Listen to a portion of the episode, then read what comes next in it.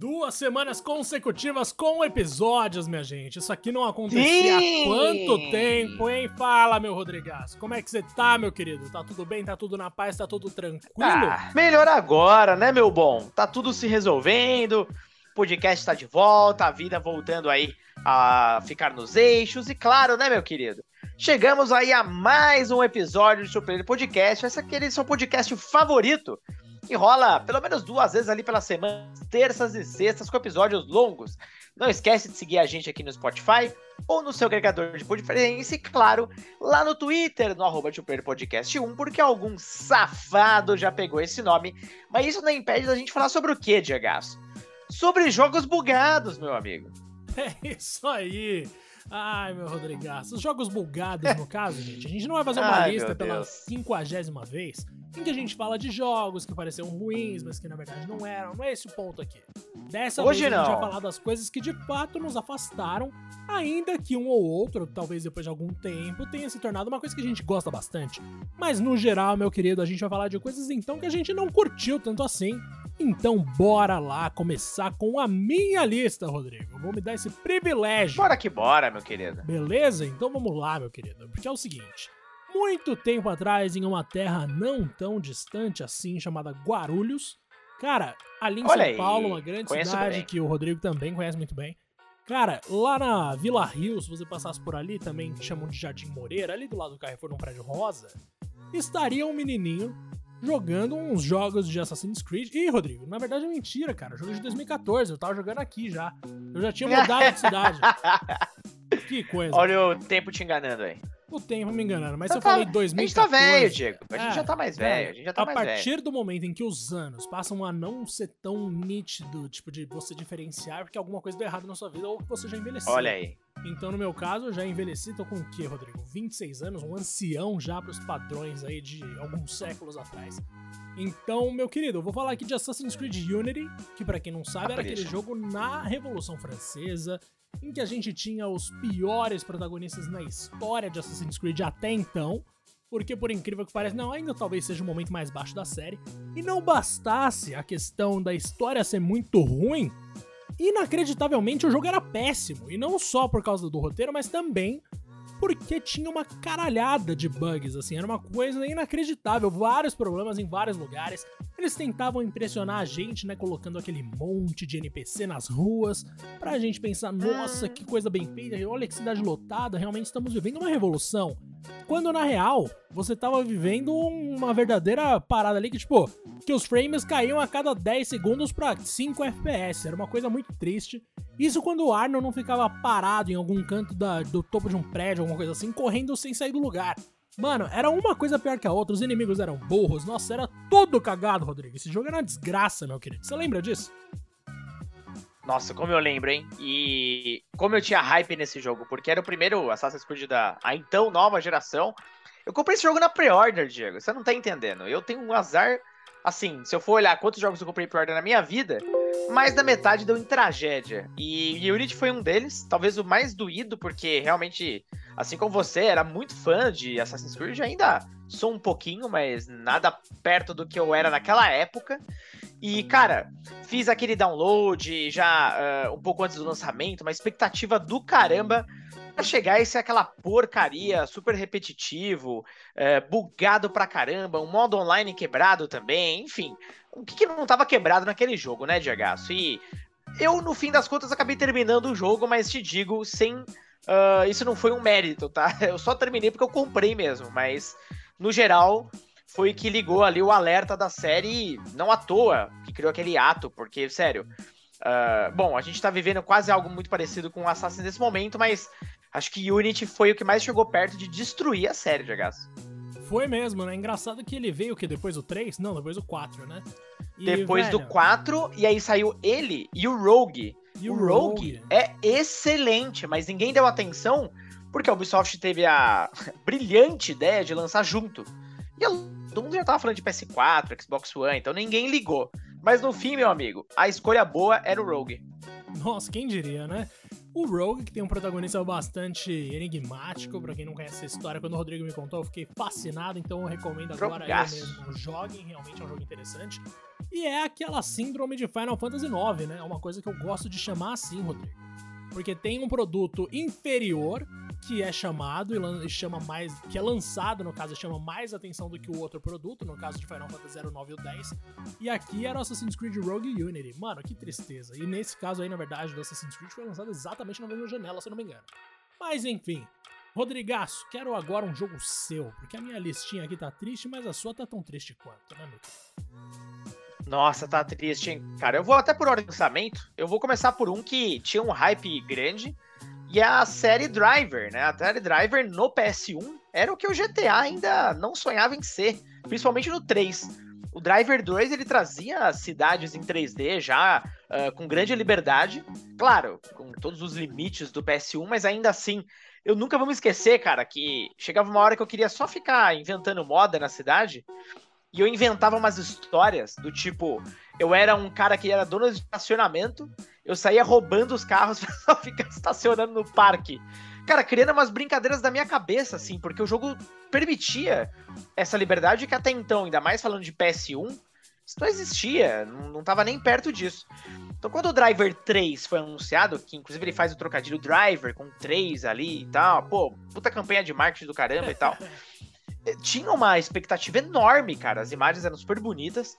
Mas no fim, o que, que saiu foi o quê? Uma verdadeira tragédia em forma de jogo, um jogo completamente bugado. Você sabe que ele foi ruxado quando uh, muitas das missões principais davam problemas, precisava reiniciar o console, travava. Cara, era um horror. O controle em si era bem complexo. Ainda que o controle dos carros era bem legal, ele tinha bastante peso, mas o personagem em si, a qualidade das missões, enfim, muito, muito, muito ruim. E eu tava até vendo, né, como é que se saiu esse game é, comercialmente falando, ele foi super bem, vendeu mais de 3 milhões de cópias, o que, bom, é um número bem interessante para a época. Mas ele. O, o, efeito negativo, né, nas notas, enfim, da percepção do foi tão grande que depois disso o Driver literalmente morreu. Ele teve algum um ou outro jogo depois. Mas assim, o Driver 3 matou a série, cara, literalmente. Quem que hoje sabe sobre Driver? Não tem Nossa. nada mais, já era.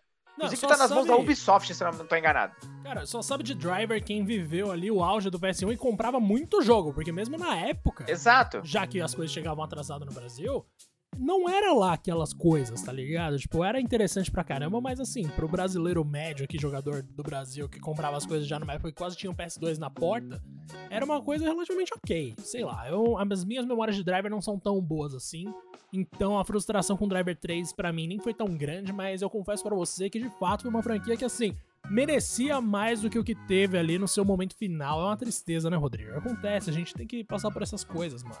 Tem várias franquias Horrível. que começam bem e vão por água abaixo, ou cometem erros assim que quase não são corrigíveis. Como no caso, eu vou citar um aqui, de Resident Evil Outbreak. Gente, Outbreak, que é aquele jogo que todo fã de Resident Evil aparece para falar: Ai, por que vai lançar um jogo, de, um jogo online X? Por que não volta com Outbreak? Eu até concordo que é uma marca relativamente forte. Mas quando a gente lembra dos primeiros jogos de fato, aqueles que foram lançados, por mais que estivessem à frente do seu tempo, é insuportável de jogar aquilo sozinho. Tipo, é impossível, porque os personagens que te ajudam são completamente burros, mano. É surreal, assim. Cara, os malucos são umas portas, de verdade. E não bastasse isso, tem aquele Outbreak File 2, né? Que foi o que eu joguei, na verdade. Eu nunca joguei o primeiro, eu só joguei o segundo, que é bem pouco diferente. Não bastasse essa questão, ainda tinha tempos de carregamento longos pra caramba. Então, tipo, era, uma, era um verdadeiro show de horrores. Você queria jogar, você queria conhecer a história a fundo, você queria ajudar aqueles personagens sem, sem muito carisma, mas você simplesmente não podia, Rodrigo. Porque o jogo não deixava, porque o jogo era muito mal programado nessa parte de IA. Então, aos fãs de Resident Evil, eu me solidarizo com quem quer a volta da marca Outbreak para Resident Evil em jogos online. Mas os jogos que foram lançados da série Outbreak eram péssimos. Meu Deus do céu, era horrível, horrível. Insuportável. Era bem fraco mesmo. Eu só joguei o primeiro. Uh, e na época tinha aquela novidade, pô, Resident Evil Online e tal, mas na época eu pelo menos nunca joguei online, até porque, enfim, PS2 é, destravada, não tinha um modem do PS2, cara, era bem, é bem difícil, né, jogar online naquela época em console. E, cara, vamos lembrar, né? Era o que o dono de PS2 tinha de Resident Evil, porque até então tinha um acordo da Capcom com a Nintendo Pois é. para lançar exclusivamente, pelo menos na época, né? Exclusivamente, porque depois saiu até pra geladeira. Tinha Resident Evil 1 Remake, Resident Evil 0, Resident Evil 4. Então, olha só que interessante. A série que nasceu no Play durante muito tempo ali, um período, cara, conturbado pra PlayStation. E ter que se contentar com Outbreak enquanto o GameCube tava com Resident Evil 4, mano do céu, eu não sei nem explicar o tamanho da tristeza. Essa era a minha realidade. Eu lembro, nossa, muito nitidamente de assistir um trailer. um trailer de Resident Evil 4 na Play TV, Rodrigo. Um canal que eu nem assistia, mano. Era só, tipo, Nossa, eu vi Play lá TV, uma vez.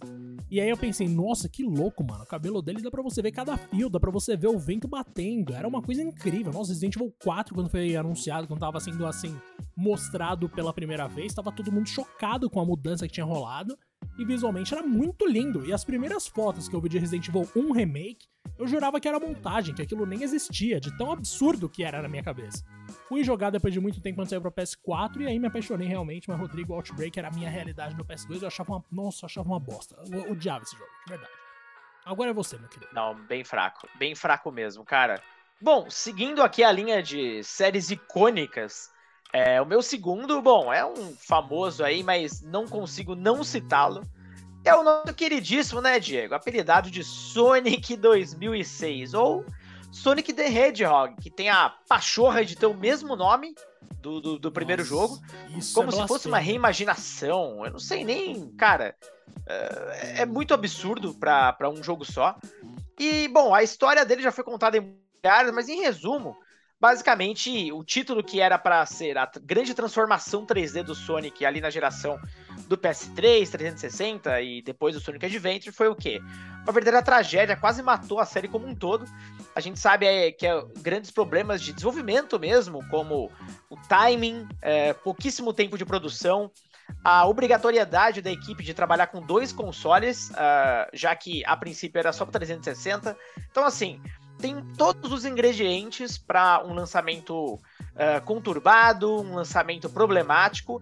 E nisso a SEGA tem caprichado bastante com o Sonic. Isso por muitos anos, né? Ainda hoje a gente não tem ainda total confiança, mas olha, meu amigo, o 2006 é nojento, cara. E olha, é, eu não sei você, Diego, eu cometi o erro, né? Eu comprei esse jogo duas vezes. Primeiro, no 360.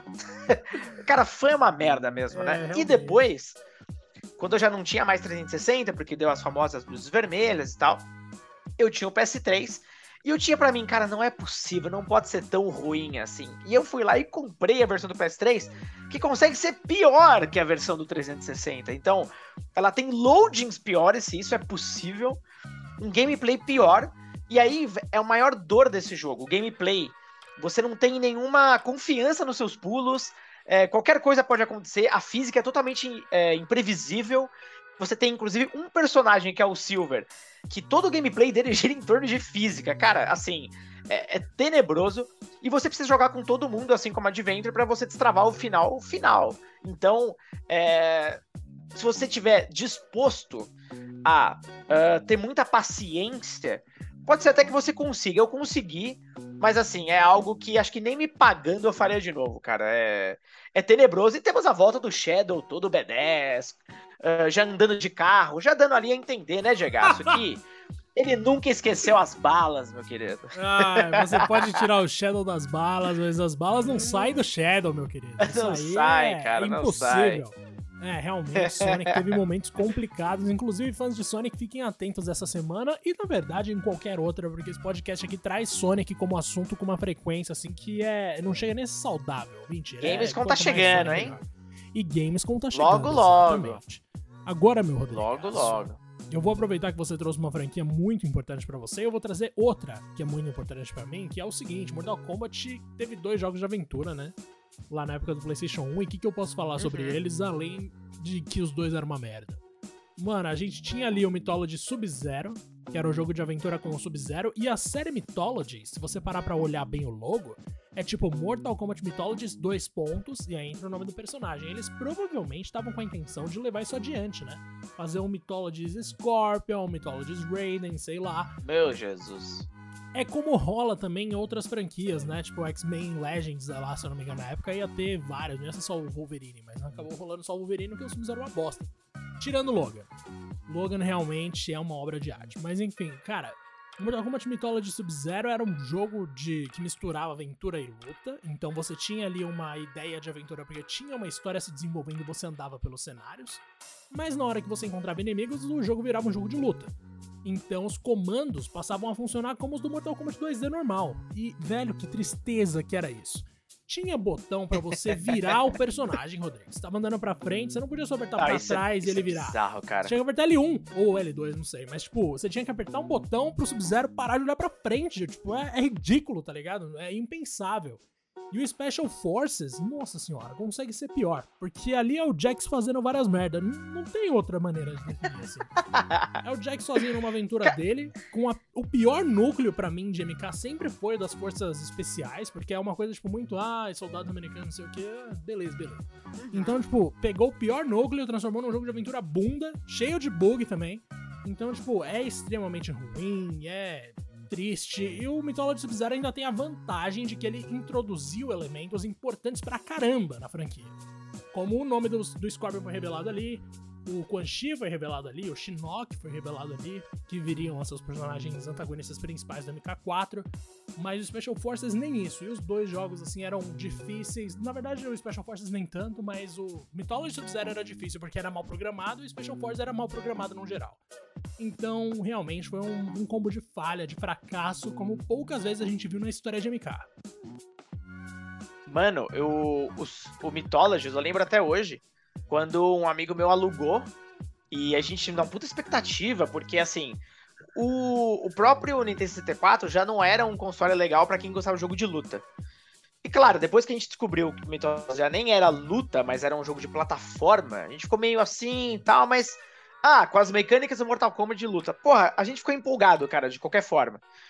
Mano, o que eu acho impressionante é como é que a galera não viu que essa mecânica, por exemplo, de você virar o corpo você apertar um botão no teste? Tipo, não é possível que isso não seja é, um sofrimento puro, tá ligado? É, que, não é possível que ninguém levantou a mão e falou, gente, isso aqui não tá muito legal, não, tá ligado? Não é possível, cara. Tem, tem certas coisas que passam que não me entram na cabeça, tá ligado? Tipo, ou se alguém levantou a mão, a outra pessoa respondeu, não, tá tudo bem, deu, deu certo. Cara, como termina esse jogo? A gente não terminou, lógico, a gente devolveu, devolveu isso aí o mais rápido possível. E o Special Forces eu nem joguei, Diagaço. Eu nunca joguei, acho que nunca nem vi alguém, algum amigo meu que tinha esse jogo. Pra mim ele era até lenda, eu pensei que tinha sido cancelado, inclusive. Não. Acho que você foi a primeira pessoa que eu vi falando dele. Nossa, cara, o Special Forces saiu e saiu bem. Meu Deus do céu. Oh, se você tiver oportunidade Muito um bem. Dia, Rodrigo, eu quero muito que você jogue. A gente podia, inclusive, combinar aí da nossa primeira live na vida. Fazer um episódio dele. Forces.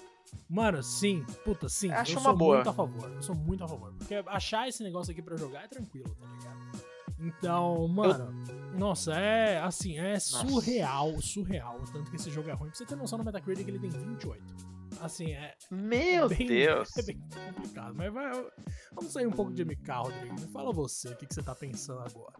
Olha, vamos lá. Falando em complicado, eu vou falar de um jogo agora. Esse é super recente, acabou de sair aí, tá no forno. Que é um jogo maravilhoso, uh, até certo ponto. Eu tô falando do Cult of the Lamb é o indie do momento, é um game super legal, um roguelite que mistura microgerenciamento, você controla basicamente ali uma ovelhinha que tem que recuperar ali uh, outras criaturas, outras ovelhinhas para serem aí seus seguidores do culto. E nisso você vai dando motivos para eles acreditarem, darem recursos e o caramba quatro. Aí beleza, é um jogo super gostosinho de jogar, ele não é hiper complexo em nada do que ele oferece. Então, é, tudo é bem assim equilibrado, por assim dizer. Eu pelo menos achei. O que não é equilibrado, Diego, é o número de bugs que esse jogo tem, velho. Eu vou falar até com um amigo meu, os bugs, os famosos bugs. É, cara, literalmente, eu tô com bugs agora que estão me estão impedindo o meu progresso. Eu parei de jogar, eu desinstalei o jogo, fiquei puto, comprei ele no Xbox e tem uma parte do jogo quando você já tá com uma galera você tem ali quase como um templo e você pode fazer várias coisas, entre eles rituais.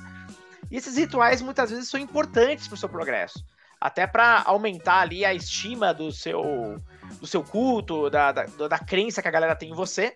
Só que assim, para mim, todo ritual que eu faço, é, o jogo simplesmente fica num looping eterno no final da animação do, do, do ritual. E o jogo trava. É, literalmente o jogo trava.